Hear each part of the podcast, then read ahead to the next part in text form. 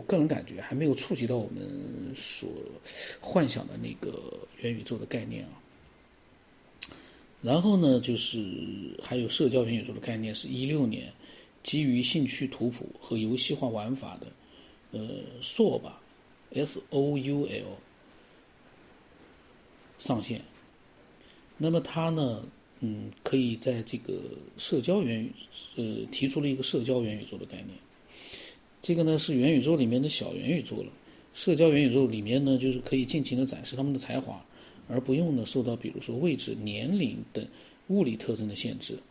那么他们这个公司这个游戏呢也提交了招股书。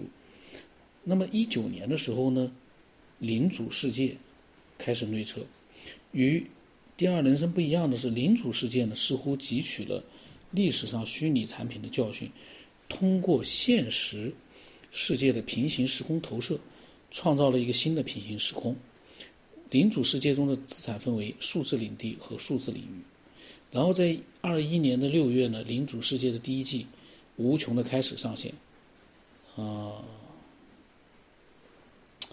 这又是一个虚拟的游戏。然后呢，二零年的时候，一个区块链驱动的虚拟世界，叫它 DEC 吧，呃，完全是由用户建造、拥有和盈利，然后并且由以太坊。区块链提供动力，这个虚拟货币呢？之前一段时间我在炒，我在玩我好像录过的。后来为什么这段这几天不玩了？我也不去管它了，因为货币在国内下线了。这个，嗯，是一个非常，我觉得非常遗憾的事情，因 为本来在里面，我这前段时间其实玩货币啊。因为呢，它呢自由度是蛮大的，然后呢，风险也相当大。开始不会玩，呃，输了很多钱，就是不是输就亏了很多钱。等后来会玩的时候呢，我慢慢的会玩了之后，其实如果不是它十月底这个在国内关闭的话，我就应该在里面可以挽回很多的损失。结果他来了一个关闭。十月底之前关，本来我以为是十二月之前关闭，我想还有点时间可以玩玩。十月底就全部关闭掉了，那么就国内的玩家就不能玩了，就是那个投资者不能玩。刚刚关闭，我刚刚把钱转回到嗯银行卡里面，就是一个暴涨。如果它没有关闭的话，那么我应该可以挽回一些损失。所以这个这个东西说不准，但是呢，对我来说我是还好，心态比较好。输了，不管是炒股票或者怎么样，亏了就亏了，慢慢再找机会。问题是呢，有点遗憾的就是，呃，不能玩了。这是因为国内的一些政策的原因啊，就不能玩了。那么，所以呢，对虚拟货币的呃区块链啊，就来讲呢，怎么讲，就是有一个问题，就是不同的国家呢，它有一个不同的政策。那么玩起来的话呢，可能不是全世界，呃，统一的都能去玩，就包括这个虚拟货币一样的，不，这个不是哎虚拟币对，这个货币，呃，它呢等于说是退出了国内的，暂时退出了，但是其他的一些交易平台呢还在，但是我已经没有兴趣再去弄这，因为毕竟里面还要去注册什么。你而且关键有一个问题是啥？火币退出了，那些东西你等你注册上去玩了，没两天他也退出了，那不是折腾自己吗？所以还是安安稳稳的，嗯，看吧，看看国内有没有。所以前段时间呢，等于是，嗯，白玩。等你有了经验，可以确保，嗯，不会全部。就是像其他人一样的，可能会全部崩盘，一分钱没有。你已经有了这样的一个经验了，它没了，所以这个，我我看到他讲以太坊，因为以太坊我在以太坊上亏了不少钱，但是以太坊现在涨上去了。嗯，那么这个呢，就是说，嗯，他在这个虚拟空间里面呢，可以购买一些地块，然后呢，可以通过他们购买的这块土地呢，创造的东西获取收入。所以呢，嗯，在这个游戏里面啊，虚拟空间里面，虚拟世界啊，一块数字领地的价格一度曾经高达四万美元，很可怕。然后呢，就是关于这个游戏的制作人呢，嗯，我们叫他伽蓝吧，伽蓝。那么这个伽蓝呢，他呢曾经也接受了一些采访，谈到了元宇宙的六大特性。就是说，这个家伙他设计了元宇宙这个领主世界，那么同时呢，他呢有他概念当中的元宇宙的六大特性，他呢预测啊，大部分人都将生活在这个元宇宙里面，有自己的另外一个存在，我就这么讲吧，就另外一个存在，就是我们在现实世界里面每个人都有自己的身份，但是未来，嗯，所有的人可能都会在。这个元宇宙的虚拟世界里面也会有自己的另一个身份，就是大家都有了，你也必须，你肯定也会有，就跟微信一样，大家都有了，你没有，嗯，好像不太现实。那么，在这个元宇宙里面呢，呃，用户可以体验和现实世界相相似程度很高的元宇宙虚拟空间，还可以在元宇宙里面进行创作、社交、娱乐活动。元宇宙成立的核心在于其对虚拟资产和虚拟身份的搭载，而支持核心的主要技术离不开区块链。所以呢，他也谈到了关于元宇宙的一个一些概念。这我这个里面讲的元宇宙是游戏的元宇宙啊，就他到目前为止啊，他这一篇文章里面主要讲的是，呃，从游戏的虚拟世界的角度来谈元宇宙。所以我们不要混哦。我上一期录的是纯粹的是从呃整个的一个就是科技世界的角度去谈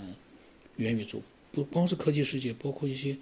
呃资本世界、资本投资的角度去谈。那么我现在谈到的这个元宇宙呢，它是从虚拟游戏的虚拟世界游戏的角度去谈，因为这个目前在谈这个元宇宙的是。呃，游戏元宇宙的领主世界的制作人，那么他谈到，他感觉现在元宇宙的猜想变成了一种科幻小说大赛，这样的故事呢，在人工智能领域上也上演过很多次。然后呢，他觉得三 D 体验是未来很重要的一部分，但是它的底层上还根本是利用了一个呃新的信息技术构建新的社交身份、用户信用。降低交易成本，为更多的个体创造一个新的生活方式。他呢理解为互联网的升维，游戏的降维。等于说呢，就是说游戏呢，呃，游戏感呢，呃，降到了一个就是互联网这个世界呢升维了。因为互联网的世界对我们来说现在好像已经到了一个极致了，但它可以通过元宇宙的概念，可以上升到一个我们人人可以参与的，人人在其中有一个，呃，和现实世界对应的这样的一个身份的这样的一个状态。然后呢，呃，游戏呢，原来我们玩的人其实范围不广，因为那是一个娱乐嘛。但是现在呢，把它变成了一个生活当中的一个必需品一样的这样的一个状态。但是它又有着呃游戏的一些框架和性质，就我自己个人的一个理解啊。因为元宇宙现在其实我看了一下，嗯，各有各的设想，这是很很正常的，因为。刚开始这样一个概念出来的话呢，每个人都有自己的一个未来的设想。但是呢，随着最后的大家的不断的一个交汇统一、交汇统一，到最后呢，会有一个比较统一的一个元宇宙的一个大概念。但是呢，也未必说绝对统一。现在呢，所有的大牌公司呢，我看啊，都是想获得能够定义元宇宙这样的一个标准的这样的权利。这就是为什么 Facebook 的那个扎克伯格还有马斯克肯定也在干这个事儿。我估计啊，我突然有个设想，马斯克曾蛮喜欢狗狗币，狗狗币我也买的。就我最终在呃，就是账户全部清空的这个虚拟币哦，我基本上都是玩的狗狗币，在狗狗币上面我才摸透了这样的一个呃，就是玩虚拟币的这样的一个。玩法。那么马斯克呢？有一段时间非常推崇狗狗币，我就在想，这小子是不是现在在想啊？他是不是会是准备，嗯，在他的设想的元宇宙里面使用狗狗币来作为一个呃元宇宙里面的一个货币的基本货币啊，标准货币？这很有可能，因为狗狗币它看上去每一个单元很便宜，但是呢，它的量大的话是适合在元宇宙里面去做标准货币的，这我个人的一个设想。那么，呃，他说呢，历史上曾经出现过很多虚拟世界的游戏，他们都具备了元宇宙的雏形，但是他们跟今天所说的元宇宙有共通的一个也地方也有差异。比如说，他讲今天他所说的元宇宙有一个很重要的标准，连接现实，向实扎根，向虚而生，它一定不是空中之城，就是说一定要连接现实，你才能做到我们现在所讲的元宇宙。那么，为什么我们会认为就是头号玩家当中的绿洲是元宇宙呢？就是那个绿洲啊，因为它的经济系统和社会关系与真实世界是连接的。那么，为什么我们会认为呃游戏里面呃 Soul 它就是 S O U L 是元宇宙？它也没有三 D 游戏化的场景，但是呢，它创造了一个虚拟的社交时空。也和现实世界有连接，这个我就觉得，嗯，好像说的不通了。因为你要这么讲的话，虚拟的社交时空的话，这个就多了。因为在游戏里面，玩家都是在，只要是互联网游戏啊，呃，所有的玩家都在里面用真实的身份在玩，然后呢，呃，和现世界，就说跟其他玩家。成为朋友交流啊，沟通啊，社交，那那跟现实世界也是有关系的。包括你用货币在里面进行各种买卖，那等那其实是游戏里面的一个社交。那个我觉得跟元宇宙关系不大。他说，如果纯粹创造了完全不存在、与现实世界没有连接的虚拟世界，比如纯粹的游戏，玩家在游戏世界当中是一个妖怪，而不是连接现实世界，重新塑造身份 ID。这是虚拟世界，但并不是所有的虚拟世界就是元宇宙。他的意思就是说，并不是所有的虚拟世界都是元宇，就是元宇宙。然后他呢，从产品进化的角度举一个例子啊，就是说，假如时间回到二零零五年，有一家公司呢要做一个既是 MP3 又是照相机，既是手机又是 PDA 就掌上电脑，既做操作系统 OS 又做软件开发工具，既是软件商城又是开发者平台。他们就是大家会觉得这家公司疯了，匪夷所思。每一个单位的应用呢，呃，单体的应用都需要一个大公司来实现。但是呢，他说这个产品在零七年发布了，它叫 iPhone，苹果。哦，他是说苹果手机整合了所有的这样的一些单体的功能。这个是苹果第一个吗？这个我记不清了，因为。从现在来看呢，苹果是的，满足他前面所讲，但是当时苹果是第一个吗？